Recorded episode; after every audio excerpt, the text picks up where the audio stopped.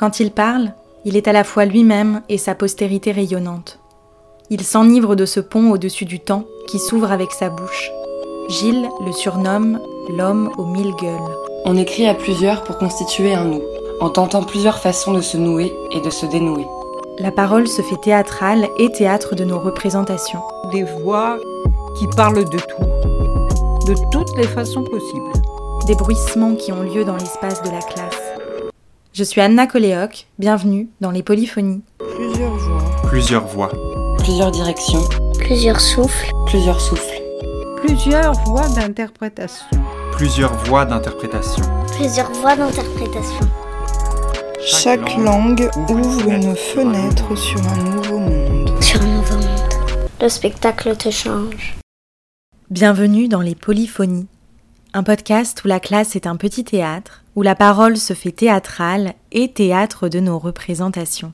Nous prêtons l'oreille à une joyeuse valse de discours tout en construction et en déconstruction, où l'autorité du savoir fond sous la douche de l'avant-scène, entourée par une troupe d'un chœur composite.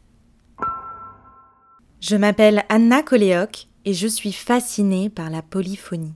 J'ai voulu vous parler des bruissements qui ont lieu dans l'espace de la classe, que je fréquente en tant qu'enseignante décidée et passionnée, gardant précieusement le très net souvenir d'y avoir été élève.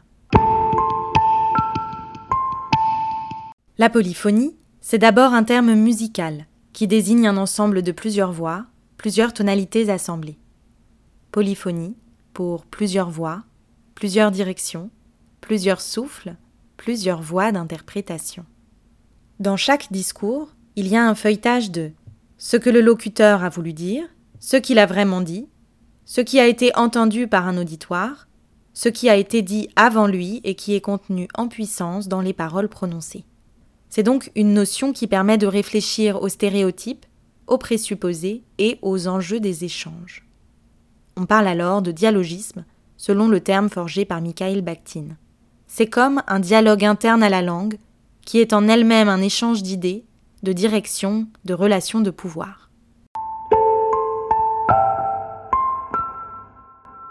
Ici, je raconte une histoire singulière, la mienne, celle d'une enseignante en lettres, humanité et théâtre, et par ricochet, mon travail mène à questionner les représentations et la construction des discours. Mon travail est théâtral et les élèves le savent. Tout cela met en jeu les savoirs et les autorités avec lesquels il s'agit de savoir jouer pour être libre.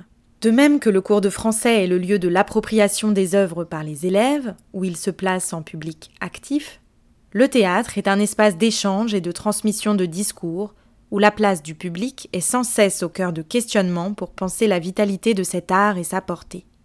Comme l'écrit Florence Nogrette, le théâtre, c'est une représentation de nos représentations. Il y a donc beaucoup de notre vie sur les planches. Pour ne rien manquer de tous ces échanges, ces bourdonnements, ces frémissements de la langue, abonnez-vous, partagez et retrouvez ce podcast sur votre plateforme d'écoute et sur Instagram at Anna Vidalco. À bientôt!